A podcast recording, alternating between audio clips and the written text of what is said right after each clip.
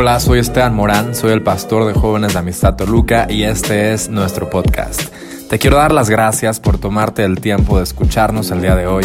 Espero que esta charla te inspire, te llene de fe y que te ayude en tu vida personal. Disfruta este podcast. Gracias, de verdad que me siento honrado de estar ocupando este púlpito y quiero asegurarles que ocupo este púlpito no como quien pretende tener algo que enseñarles, sino como quien junto a ustedes, a cada uno de ustedes, necesito sentarme a los pies de Jesucristo y seguir aprendiendo. Así que ocupo este púlpito con profundo respeto, con temor y temblor, y rogando a Dios que Él pueda poner en mis labios, en mi boca, precisamente lo que hay en su corazón. Como dijo el pastor, mi nombre es José Luis Navajo, yo nací en la ciudad de Madrid, España, Nací un 8 de abril de hace demasiados años. No vamos a entrar en detalles que no tienen ninguna importancia, porque no la tienen, ¿verdad? Algunos ya me han preguntado dónde está nuestro oro. Yo sé que los españoles se llevaron el oro, pero les aseguro que a mi casa no llegó nada, absolutamente nada. Así que por favor no me lo pidan. Amo estar aquí, es mi primera vez en este bellísimo país de México y amenazo con volver, porque créanme que el lugar me ha cautivado. No solamente me ha cautivado la belleza natural, que es obvia, que es evidente, sino sobre todo me está cautivando la belleza humana, la calidez, la cercanía que ustedes desprenden. Así que gracias por hacer que mi primera estancia en México sea tan bendecida. Gracias de todo corazón mi esposa, ven como sí, ven como son cálidos. Mi esposa lamenta no poder estar aquí. Yo procuro viajar con ella siempre que puedo, pero a veces es absolutamente imposible. Ha sido el caso en esta ocasión, pero ella les está enviando un enorme abrazo y yo les recomiendo que lo reciban. 38 años de matrimonio no me autorizan a demasiadas cosas, pero sí me autorizan a decirles que hace 38 años yo sabía que ella era la mujer con la que quería vivir. Hoy, 38 años después, yo sé que ella es la mujer sin la cual me sería muy difícil vivir. Así que agradezco a Dios por esta andadura en la cual Dios nos ha regalado dos hijas. Kerit es la mayor, ella tiene 34 años. Miriam es la pequeña, aunque odia que la llame pequeña, porque ya tiene 27 años de edad. Las dos se casaron y miren que yo hice todo lo que pude por evitarlo, pero no sirvió de nada. Yo fui un suegro en todo el sentido de la palabra. ¿Han visto la película de Steve Martin, el padre de la novia? Steve Martin a mi lado era un aprendiz de suegro. Yo sí que lo fui, pero finalmente ellos ganaron la batalla pero ha valido la pena, miren, porque ahora tenemos tres nietos. Enma es la mayor. Enma es el femenino de Emmanuel. Emmanuel significa Dios con nosotros. Y esa criatura de siete años de edad hace honor a su nombre, porque acerca a nuestra vida el frescor vital del cielo. Luego está el segundo, que es Ethan. Ethan, un muchachito de cabello rubio, rubio, que tiene todo el aspecto de tocar el arpa sobre una nube pero solo tiene el aspecto, nada más que eso. Y luego está el pequeño de todos, Oliver, que tiene tres años de edad. Y aquí hay abuelos. ¿Cuántos abuelos hay aquí? Yo necesito que me saquen de duda, porque yo tengo ahora mismo un conflicto emocional increíble. ¿Es normal que yo cuando viajo extrañe más a mis nietos que a mis hijas? ¡Wow! Me han traído paz al corazón. Estaba preocupado porque miren que yo amo a, a mis dos hijas con todo el corazón, pero esas tres criaturitas definitivamente me, me tienen el corazón absolutamente cautivado. Mis hijas mandan un enorme abrazo también para cada uno de ustedes y yo les recomiendo que lo reciban de verdad. Pero miren, ojalá, ojalá pudiera concluir aquí, pero es que ellos, ellos me van a obligar a que diga quiénes son. Es que la pronunciación de la palabra me provoca escalofríos. Está bien, mis yernos. Mis yernos también se han empeñado en que yo les dé un abrazo. Pero yo les amo demasiado como para darles un abrazo de mis yernos. Así que ustedes verán, solo si lo desean, cúbranse con la sangre de Jesús y reciban el abrazo de mis yernos. Es broma. Ellos aman a Dios y yo sé que amando a Dios sabrán amar a mis hijas. Y si no, ya me ocuparé yo de enseñarles. Miren, quiero invitarles a un viaje en esta mañana. El título del mensaje es El Señor es mi pastor. Y si vamos a hablar acerca del Señor es mi pastor, ¿a qué lugar de la Biblia creen que voy a invitarles que me acompañen? Absolutamente cierto, matrícula de honor. Vamos a ir al Salmo 23. Si quieren ir localizándolo en sus Biblias, porque lo vamos a leer enseguida. Miren, el Salmo 23 es una joya de la literatura universal. Mario, no, hablemos mejor de Gabriel García Márquez. Gabriel García Márquez, ese escritor mexicano-colombiano, nacido en Colombia, pero con el corazón repartido entre México y Colombia, premio Nobel de Literatura en el año 1984, una periodista escribió un artículo acerca de él y decía lo siguiente, el señor García Márquez me recibió para hacer la entrevista en su sala de lectura. Cuando yo entré a aquel lugar, escribió la periodista, vi que aquello no era una biblioteca, Aquello era un inmenso museo del libro, una enorme habitación con todas las paredes forradas de estanterías, desde el suelo y hasta el techo. Y en aquellos estantes se apretaban miles de volúmenes.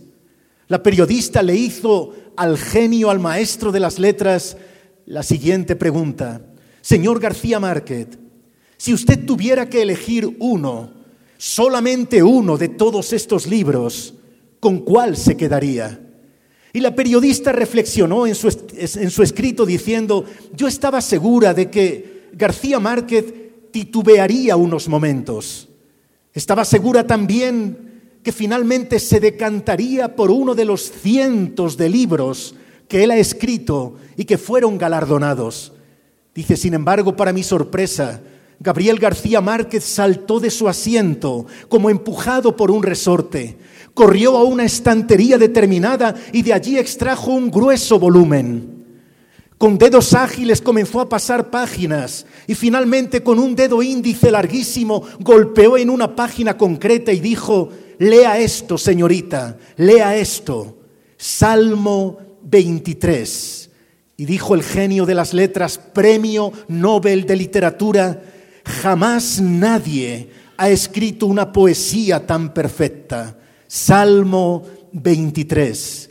Es una joya de la literatura universal. Estoy seguro de que muchos de ustedes podrían recitarlo de memoria. Y sin embargo, voy a invitarles a que lo leamos en la Biblia. Así que abran su Biblia o lo más probable prendan su Biblia. Solamente que si van a prender su Biblia electrónica, dije Salmo, lejísimos de San Facebook y más lejos aún de San Instagram. Siento pánico cuando veo a unos y otros encendiendo sus Biblias. Digo, ¿estarán conmigo? Yo sé que sí, que están conmigo en esta mañana. Salmo número 23. Dice así la palabra de Dios. Jehová es mi pastor, nada me faltará. En lugares de delicados pastos me hará descansar.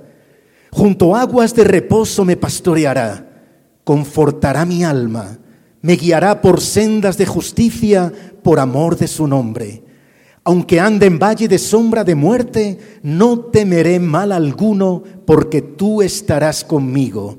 Tu vara y tu callado me infundirán aliento. Aderezas mesa delante de mí en presencia de mis angustiadores. Unges mi cabeza con aceite, mi copa está rebosando. Ciertamente el bien y la misericordia me seguirán todos los días de mi vida y en la casa de Jehová moraré por largos días. Amén. Aleluya. Señor, hemos leído tu palabra con gratitud, con reverencia, con un corazón abierto y agradecido. Yo te ruego que ahora el cielo también permanezca abierto sobre nuestras vidas. Señor, mira que a tu casa hoy llegaron hijos e hijas tuyos, Señor, con preguntas que necesitan una respuesta. Por eso yo te suplico, sella mis labios, Declaro mi absoluta dependencia de tu gracia, Señor. Es a ti a quien necesitamos escuchar. Es tu voz la que necesitamos recibir. Y yo hago voto, hago promesa de darte a ti, Señor, solo a ti, la gloria, el honor y la alabanza en el nombre bendito de Jesucristo. Amén, amén. En una ocasión, una profesora de escuela bíblica estaba enseñando a su grupo de niños acerca del Salmo 23. En un momento esta profesora preguntó, ¿cuántos de vosotros, niños, niñas, seríais capaces de recitar este salmo de memoria? Entre quienes levantaron la mano había una niñita rubia como de cuatro años y medio de edad.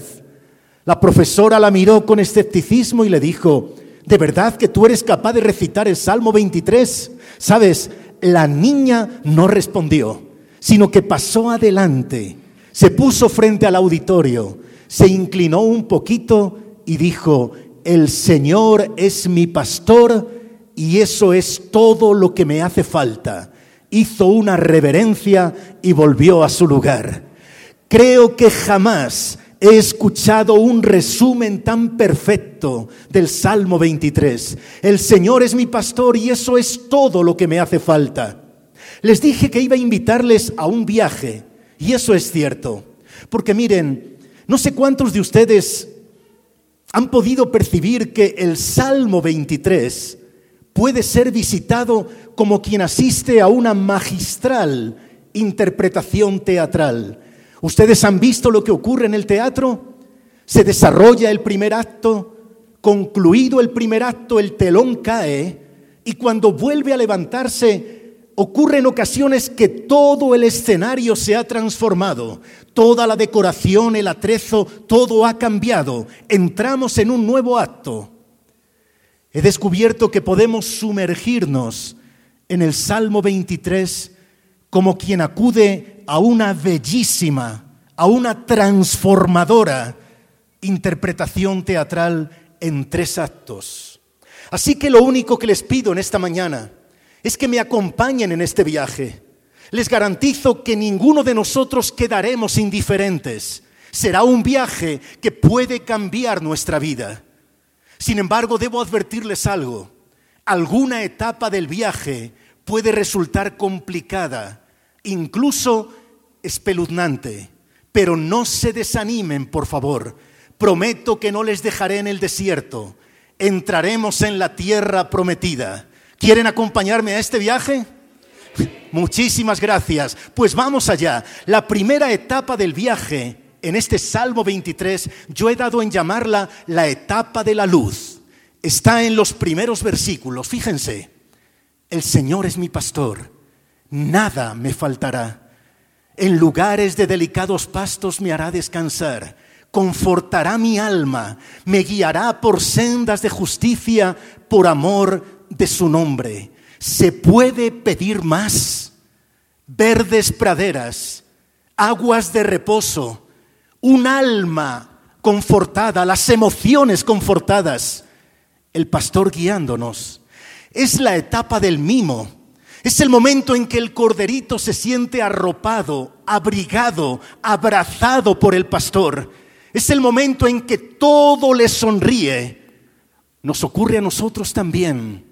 Son esas etapas de la vida en las que no tenemos ni una sola pregunta, porque solo tenemos respuestas. Es el momento en el que no tenemos ni una razón para llorar y tenemos mil razones para reír. Es el momento en el que abres el frigorífico y dices, ¿y hoy qué comeré? Porque hay tanto para elegir. Un delicioso arroz mexicano, o los tacos del pastor, o las quesadillas, qué sé yo. Ustedes tienen una gastronomía envidiable. Es el momento en que tienes tanto para elegir. La vida te sonríe. Es el instante en el que abres el cuarto donde duermen tus hijos y allí están y están sanos.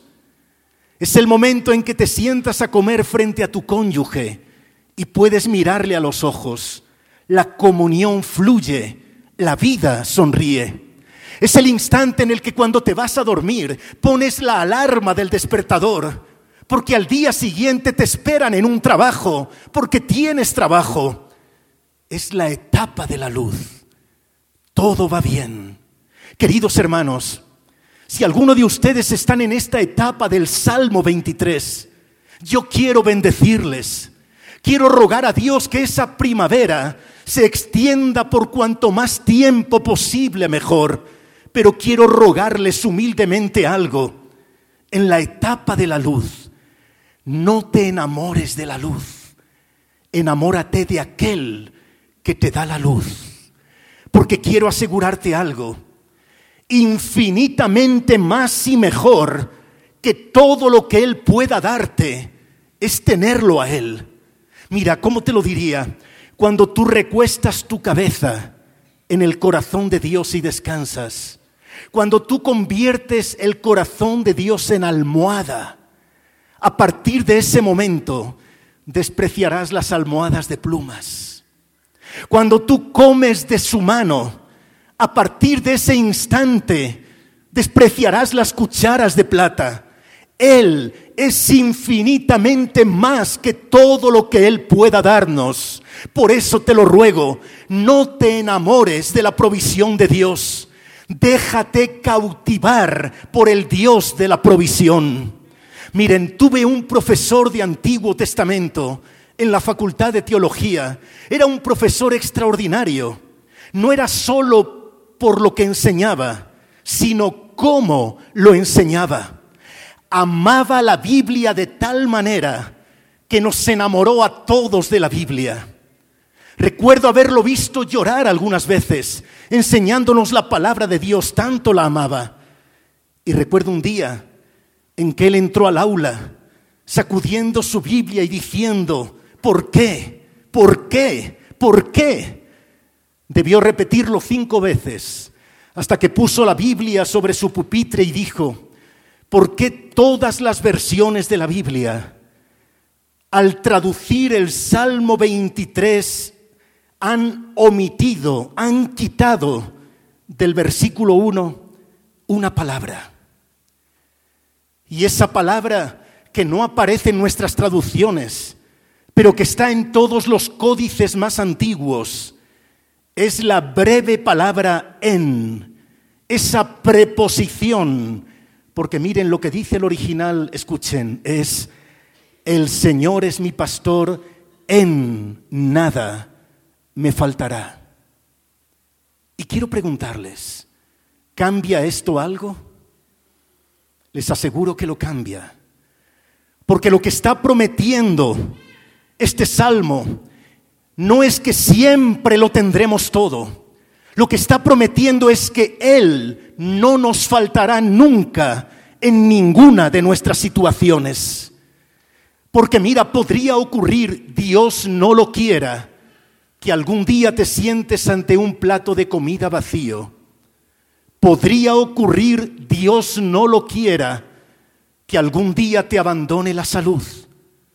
Podría ocurrir, Dios no lo quiera, que algún día conozcas lo que es la precariedad económica, pero lo que nunca podrá ocurrir, lo que jamás ocurrirá, es que Él falte de tu lado en ese momento. Si detienes las preguntas, escucharás su corazón latir. Si en el valle más profundo tú miras hacia abajo, vas a ver sus huellas. Él no te dejará, en nada te faltará. Miren, la Biblia tiene 7.474 promesas para ti y para mí. Es fácil recordarlo. 7474. Si tú me preguntaras, José Luis, dime, ¿con cuál de esas miles de promesas te quedas? Elige una, solo una. Yo te diría, jamás me han hecho una pregunta tan fácil.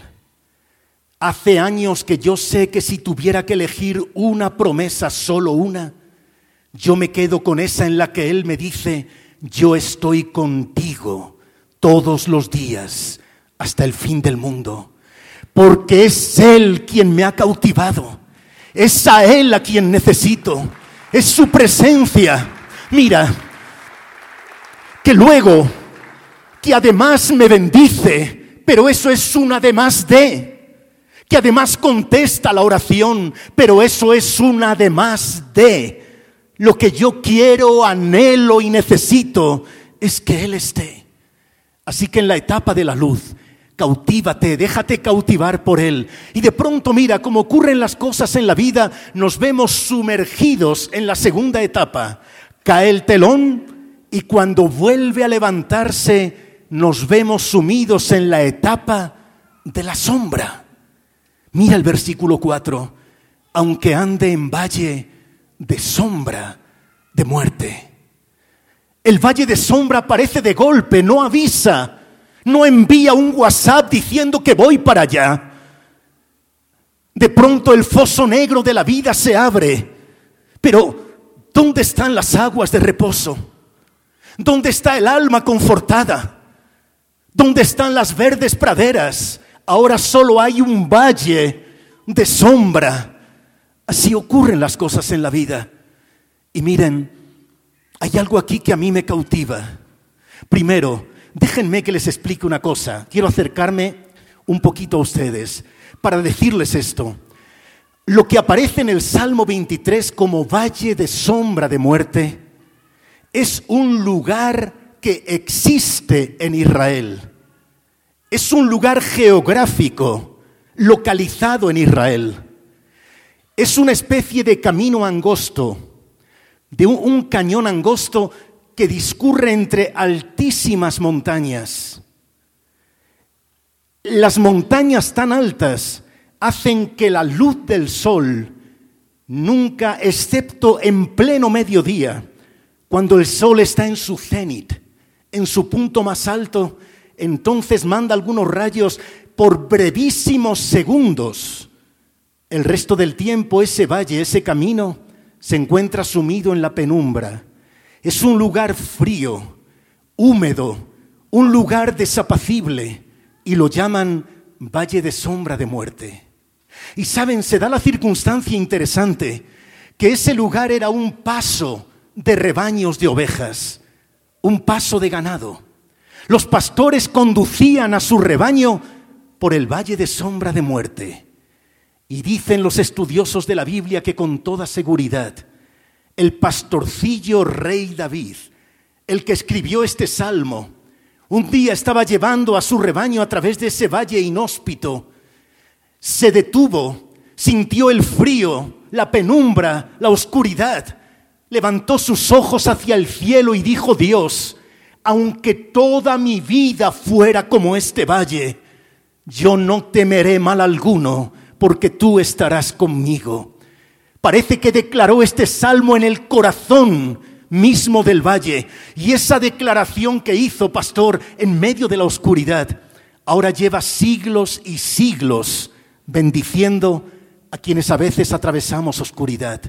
Pero la pregunta obvia que muchos tienen en su corazón es la siguiente. Pero vamos a ver, si era un lugar tan desapacible, si era un lugar tan oscuro e inhóspito, ¿por qué los pastores conducían a su ganado por ahí?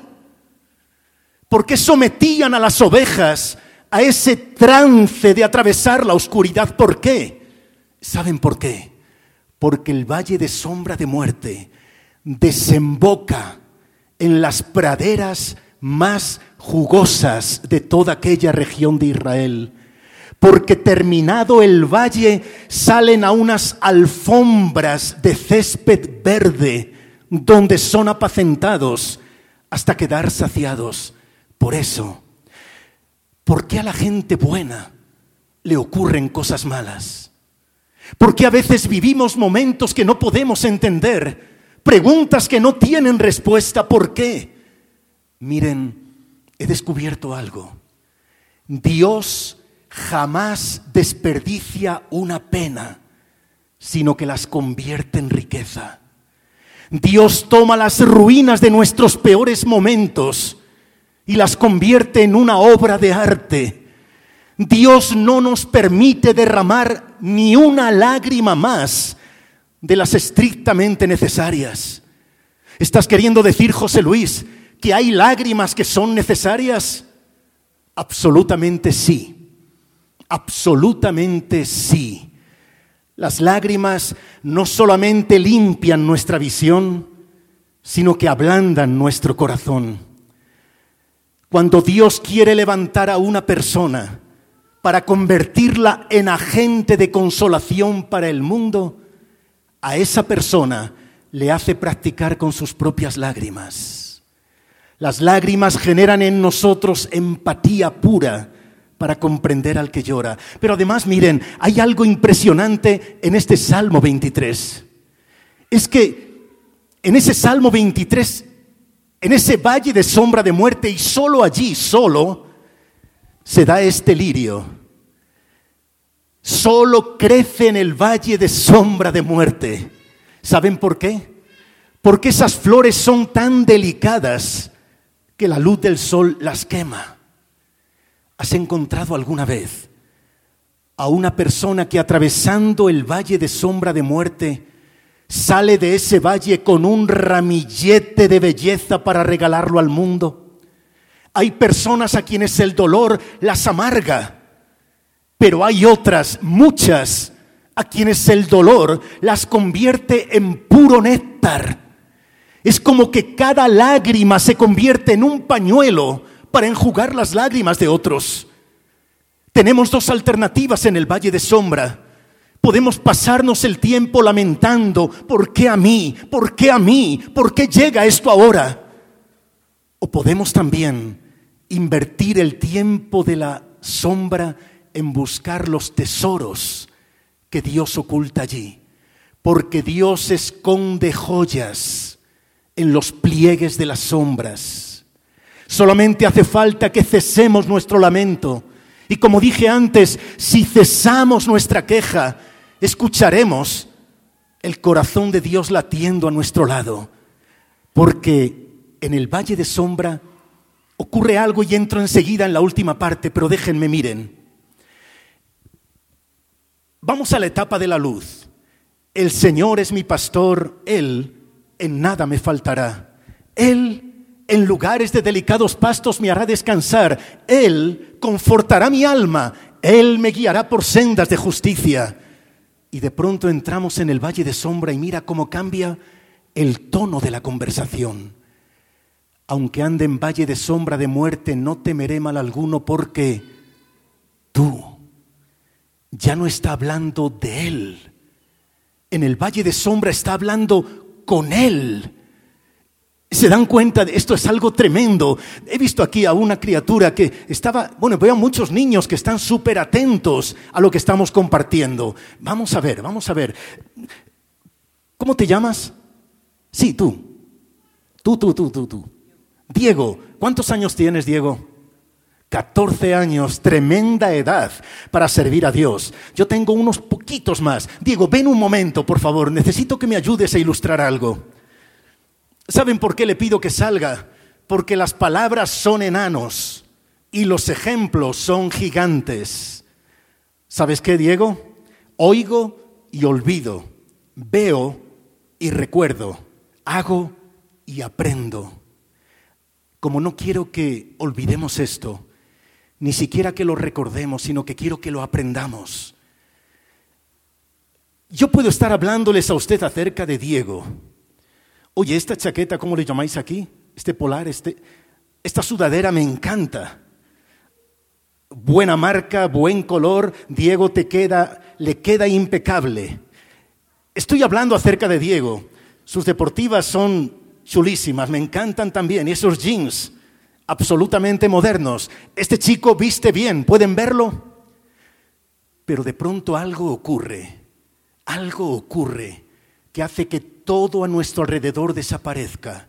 Y ahora solo estamos Diego y yo, cara a cara. Todo lo demás ha desaparecido.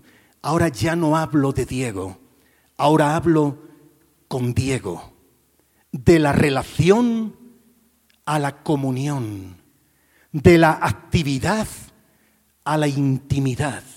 ¿Saben dónde ocurre eso? En el valle de sombra. Dios no se separa de nosotros en medio de la sombra. Al contrario, Dios se pega a nosotros como una segunda piel. Si soportamos ese momento de la sombra, saldremos pegados a Dios porque, miren, Él dijo lo siguiente, yo soy la rosa de... Perfecto. ¿Saben qué es Sarón? ¿Sabes, Diego, qué es Sarón? Sarón es una llanura que hay en la tierra de Israel. Las primaveras en Sarón son exuberantes. Crecen flores de todo tipo de color, te tapan hasta la rodilla. Dicen que el cielo tiene que ser parecido a Sarón en primavera. Allí puedes zambullirte en las flores, revolcarte en ellas. Dios te dice, si tu vida es como Sarón, si está llena de color, si está llena de risa, si solo tienes ganas de reír, búscame en Sarón, porque yo allí seré tu rosa. Dios te dice, amo reír contigo, amo gozar de la vida contigo. Pero luego dice, yo soy la rosa de Sarón y el lirio de...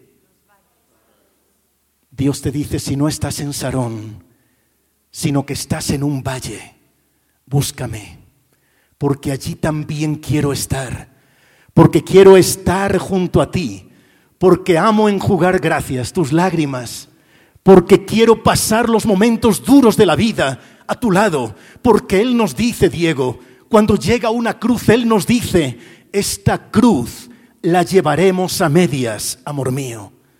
Él no se separa de nosotros. Diego, muchísimas gracias. Y lo que dije de tu forma de vestir lo dije de corazón. Está muy bien. Un aplauso a Dios por él. Miren, ¿saben algo?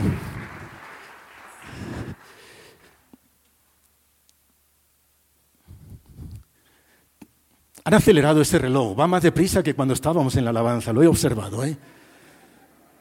Pero voy a ser respetuoso con el tiempo, voy a intentarlo al menos.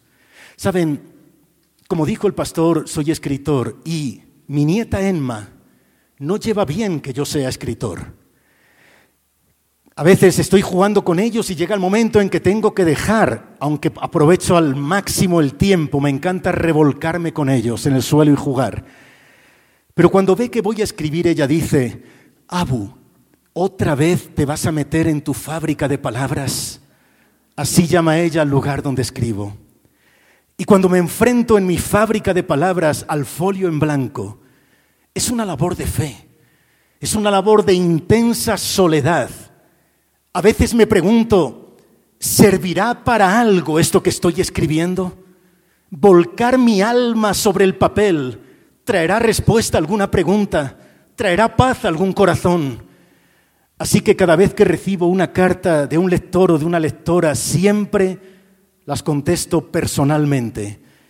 Ha habido tres empresas que me han ofrecido su servicio de estudiar mi personalidad, mi forma de comunicar y atender ellas mis redes sociales. No me gusta, respeto a quien lo haga, pero yo entiendo que si alguien invierte dos minutos de su vida en escribirme una carta, merece una parte de mi vida en la respuesta.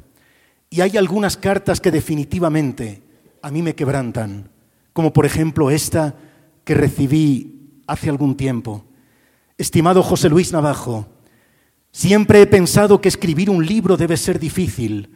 Por eso decidí escribirle unas letras para agradecerle por su trabajo y decirle que Dios, a través de su libro, Lunes con mi viejo pastor, literalmente me salvó la vida. Aún no recuerdo cómo supe de usted. Fue hace como cuatro años. Pasé tiempo buscando sus libros, pero al parecer a Latinoamérica aún no habían llegado. Hace como dos años localicé por fin su libro Lunes con mi viejo pastor. Lo leí, me encantó y lo guardé en un lugar especial, pero fue el año pasado cuando ocurrió el milagro.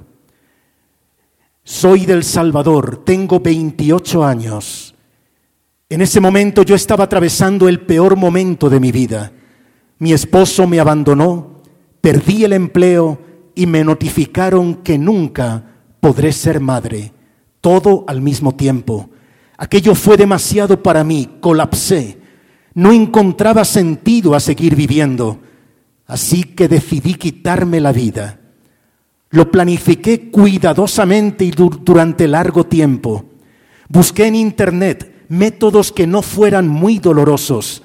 Finalmente me hice con todo un arsenal, lazos, pastillas, veneno para ratas. Al final me decidí por mezclarlo todo. Ese día llegué a casa, me bañé, me maquillé, me puse mi mejor vestido, el que quería tener en mi funeral. Tomé muchos tragos de alcohol, estricnina y mezclé muchas pastillas. Me acosté entonces a dormir. Fue ahí, señor Navajo, cuando ocurrió el milagro. Estiré mi mano. No sé cómo llegó allí, pero allí estaba su libro. Lo abrí comencé a leer frases que antes había subrayado y de nuevo comenzaron a hacer su efecto en mí. Corrí al baño, me arrodillé, me provoqué el vómito, pero habían pasado ya dos horas. Por lo que había leído el veneno tendría que haber hecho su efecto. Sin embargo, no me pasó nada físicamente, pero espiritualmente nací de nuevo. Lo que había sido el preparativo de mi muerte se convirtió en nacer a una nueva vida. Gracias, Señor Navajo, porque Dios usó su dolor para mostrarme a mí el camino de la vida. Aleluya. Saben,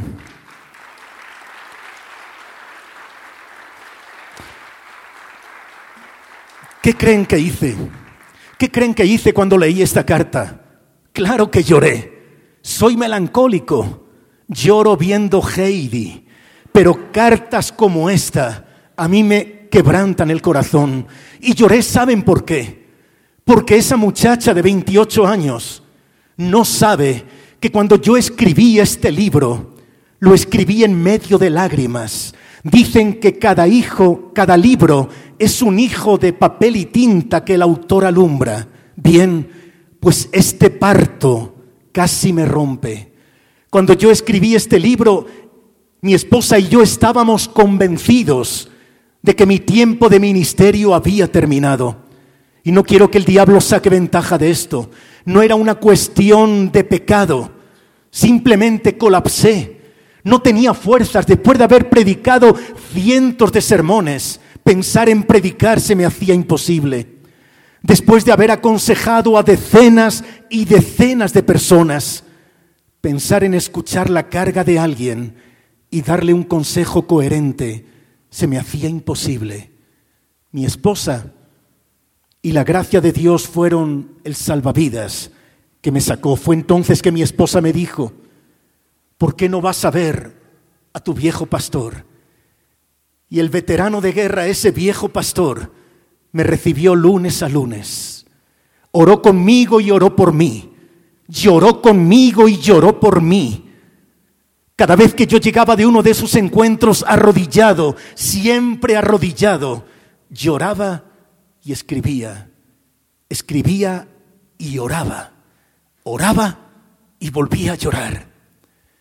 Si pudieran ver el manuscrito original de ese libro, manuscrito literal, escrito a mano, verían que muchas páginas están arrugadas a causa de las lágrimas. Hay muchas líneas que están diluidas porque tinta y lágrimas se mezclaron sobre el papel. Nunca escribí con el objetivo de publicar. Escribía cada encuentro con mi viejo pastor porque no quería perder ni una gota del néctar que él me estaba regalando. Quería recordar cada consejo, cada palabra, cada historia.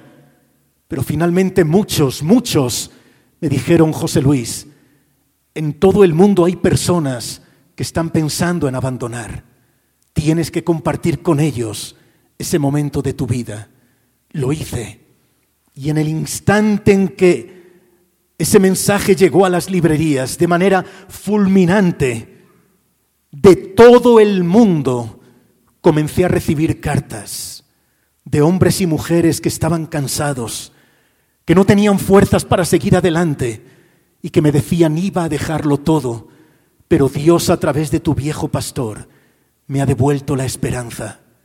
Y entonces comprendí que cuando Dios permite que atravesemos un valle de sombra, es para que salgamos con un ramillete de lirios en la mano. Comprendí lo que les dije hace un momento, nuestras lágrimas se convierten en pañuelos para enjugar las lágrimas de otro. Y lo que tú estés viviendo en este instante, te lo aseguro, la pena o el dolor que estés viviendo no te destruye, sino que te construye, no te incapacita, sino que te está capacitando. ¿Y por qué dije que los pastores conducían a ese ganado a través del valle de sombra? ¿Por qué lo hacían? Lo habéis dicho muy bien, porque al final de ese valle están los mejores pastos de la tierra de Israel. Como al final de este salmo y entramos ya en la etapa final y brevemente les comparto la etapa de la victoria. Después del valle de sombra, la etapa de la victoria. Aderezas mesa delante de mí en presencia de mis angustiadores. Unges mi cabeza con aceite mi copa está rebosando. Miren, en esta etapa de la victoria quiero compartirles solo dos cosas. Primero, mi suegra es mi suegra y sin embargo la amo. Créanme, por favor, la amo de verdad. Es una mujer de Dios. Mi suegro ya está con el Señor, pero mi suegra y mi suegro durante toda su vida fueron pastores de ganado. Mi suegra es una mujer de Dios, analfabeta aprendió a leer en la Biblia.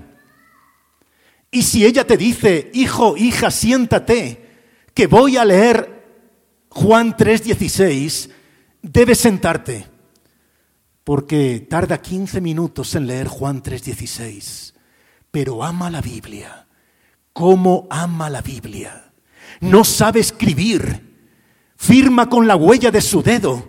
Y sin embargo, cada vez que hablo con ella, crezco, me regala auténtica sabiduría, no ha ido a ninguna escuela, pero es una maestra. Nunca te mandará un WhatsApp porque no tiene WhatsApp. Ella dice que todo eso es del diablo. Pero si ella te llama, cuando ella me llama y me dice, hijo, Dios me dijo que te diga, yo sé que Dios me va a hablar. Y esa mujer me siento a veces a su lado y le digo, cuénteme de cuando usted era pastora de ganado no tiene desperdicio. Ella comienza a decirme, hijo, cada oveja tiene un nombre. Está, por ejemplo, la oveja de la valla. Le digo, cuénteme, ¿cuál es la oveja de la valla? Es la oveja que siempre tiene el hocico mirando hacia afuera del redil. Adentro lo tiene todo, seguridad, comida, alimento, pero siempre codicia lo que está fuera del redil. Luego está, me dice, la oveja díscola. La oveja díscola es la oveja que siempre discrepa del pastor. Si el pastor dice hoy iremos para allá, la oveja díscola irá para allá. Si dice hoy vamos para allá, ella entonces irá para el otro lado. Y ella me decía, no es que la oveja díscola se ponga en peligro, sino que pone en peligro al rebaño. Luego está la oveja triste. La oveja triste lo refleja en la mirada. Siempre tiene una razón para estar triste. Si llueve, pues vaya con la lluvia. Si hace un sol radiante, pues vaya con el sol, demasiado calor. Y ella me decía, luego está la oveja happy. Y a mí me sorprendió que mi suegra hablase inglés. Entonces le dije, ¿qué es eso de la oveja happy? Y me dijo, hijo, ¿y yo qué sé? Yo sé que la oveja happy le llaman a la oveja que siempre está alegre. Si llueve, bendita sea la lluvia. Si hace sol, qué gracias hay que dar al día y a, Dios por el sol. Y en ese punto baja un poco su tono y me dice, pero hijo, lo peor de todo, lo peor de todo es la oveja. Ustedes saben cuál es el el enemigo más feroz, el peor enemigo de una oveja, ¿saben quién es o qué es? El lobo es un atroz enemigo, pero no es el peor. El león que dijo alguien es un terrible enemigo, pero no es el peor. Mi suegra me dijo, lo peor de todo es la oveja infectada, infectada por la mosca, porque el peor enemigo de la oveja es la mosca. Y le ruego que me disculpen que sea tan gráfico al relatarles esto. Se lo cuento como me lo contó mi suegra. Ella me dijo, mira, la mosca penetra por los orificios nasales de la oveja, llega hasta su cavidad craneal. En la cavidad craneal deposita unos huevecillos. Pasando el tiempo los huevecillos eclosionan y nacen unas larvas que se convierten en moscas. Y esas moscas comienzan a revolotear junto al cerebro de la oveja y la vuelven loca. Ella me decía de manera tan gráfica que yo sufría al escucharlo, hijo, como pastores llevamos a las ovejas a los mejores prados. Todas las ovejas están disfrutando del prado, pero la oveja infectada corre de arriba para abajo. No puede comer la hierba, algo aquí adentro no la deja parar. Después de comer son abrevadas en aguas cristalinas. Todas están disfrutando del agua cristalina, pero la oveja no puede beber. Corre inquieta, no puede parar. Algo aquí adentro no la deja disfrutar del agua. Después se recuestan en la pradera y descansan todas, menos la oveja infectada. La oveja infectada me decía, golpea con su cabeza contra la valla del redil, con su cabeza arremete contra las compañeras de rebaño, golpea a las compañeras. ¿Es mala esa oveja? No, está enferma. Golpea su cabeza porque quiere matar lo que hay aquí adentro. ¿Has visto alguna vez a alguien así? Tiene la mejor cama, pero no tiene sueño. Tiene la mejor comida, pero perdió el apetito. Tiene una familia maravillosa, unos hijos que le aman, una esposa o esposo que le ama, pero no puede disfrutar de nada. Hay algo aquí que no la deja vivir. No la deja dormir en la noche o la despierta de madrugada y ya no vuelve a dormir. Yo sufría escuchando y le dije a mi suegra, mami, por favor, dígame, ¿hay solución para eso? Ella me dijo, la hay, la hay. Y entonces ilustró diciendo, el pastor tiende su mano, en su mano derrama una mezcla de aceite con azufre, unge la cabeza de la oveja ¿Podemos avanzar una imagen, por favor? Unge la cabeza de la oveja y ese aceite aleja a todas esas moscas. Y yo le dije, está bien, sí, pero la que ya está infectada, la que ya contrajo la enfermedad. Ella me sonrió y me dijo, también hay solución, hijo. El pastor toma la cabeza de la oveja y la hace mirar al cielo. Atento a la que ya está infectada, la hace mirar al cielo. Por sus fosas nasales derrama ese aceite. Ese aceite llega hasta su cerebro y mata aquello que iba a matar a la oveja. La solución es la unción del bendito pastor. Unges mi cabeza con aceite. Has conocido a alguien que no puede parar. O tal vez estás atravesando un momento en el cual tienes tanto, pero no puedes disfrutar de nada. Esa preocupación te está quitando la paz, te está quitando la salud, te está quitando la vida. Hoy el buen pastor está aquí con su redoma de aceite. Y termino diciendo y pidiendo por favor que alguien ubique los utensilios en esa mesa, va a ser rapidísimo. Y necesito a alguien que me ayude. Va a ser muy fácil, no tendrás que terminar el mensaje, no tendrás que dar tu testimonio, simplemente tendrás que ayudarme a ilustrar una cosita. ¿Quién será ese voluntario o voluntaria? Un aplauso a Dios por este hermano que ya nos está acompañando. Dios te bendiga. ¿Cómo te llamas? Mario. Mario, Dios te bendiga, Mario. Oye, mira, es importante que me ayudes a ilustrar esto porque ¿Por qué? Lo dije hace un momento. Porque las palabras son enanos y los ejemplos son gigantes. Unges mi cabeza con aceite, mi copa está rebosando. Saben, había una ley en Israel, era un precepto de obligado cumplimiento. Esa ley decía, si un caminante, Mario, llama a tu puerta, estás obligado por ley a darle agua. Era una ley de carácter humanitario porque miren, los caminos en la tierra de Israel no estaban asfaltados, eran caminos polvorientos. La distancia entre una aldea y otra aldea era enorme. Ustedes saben que cuando Jesús fue a las bodas de Caná de Galilea, ¿saben cuánto recorrió desde Jericó hasta Caná? 144 kilómetros a pie para acudir a una boda. ¿Cuánto amaría Jesús a esos contrayentes? Pero a veces el sol en la tierra de Israel era mortal. Sus rayos eran saetas que atravesaban la piel que quemaban.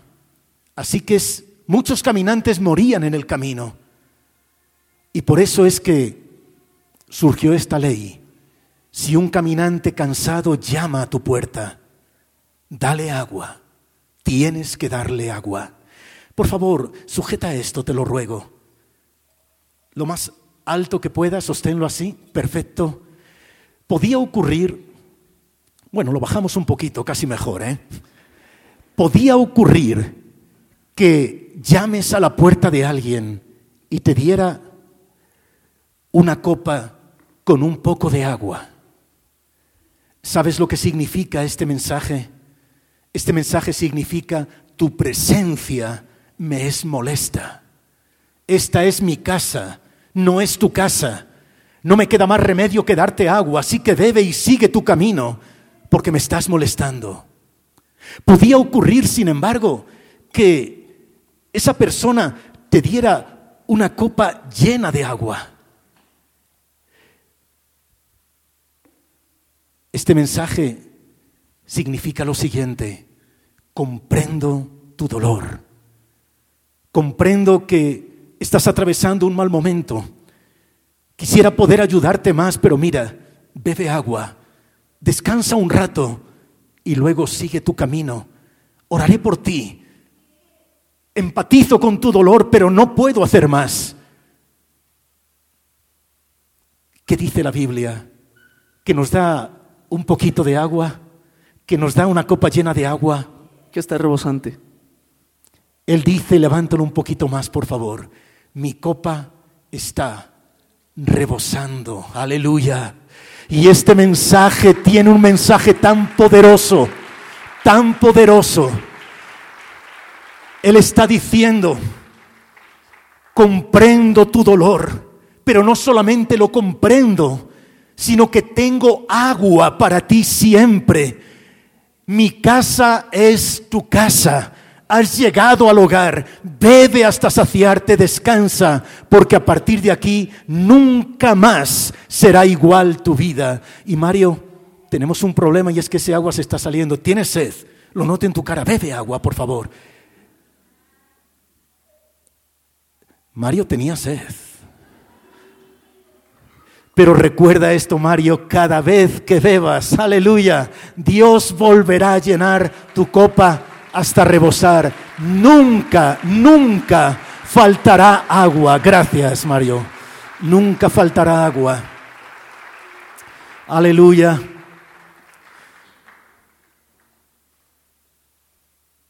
Y te bendigo, Mario. Te bendigo y declaro que Él llena tu copa hasta rebosar que aunque el camino haya sido duro, hay lugar para ti en el hogar de Dios. Él llena tu copa hasta rebosar. Aleluya. Queridos hermanos y hermanas,